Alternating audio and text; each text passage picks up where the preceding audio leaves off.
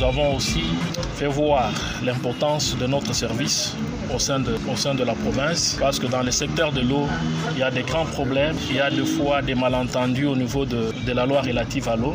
Nous sommes là pour apporter un peu de la lumière et accompagner tous les opérateurs qui sont dans le secteur de l'eau. Dans le secteur eau, nous avons un grand travail et ce travail est bien défini dans la loi relative Donc nous jouons le rôle du maître d'ouvrage délégué. Donc nous sommes un service qui appuie techniquement le gouvernement provincial dans sa mission de maître d'ouvrage tel que défini dans la loi relative à l'eau.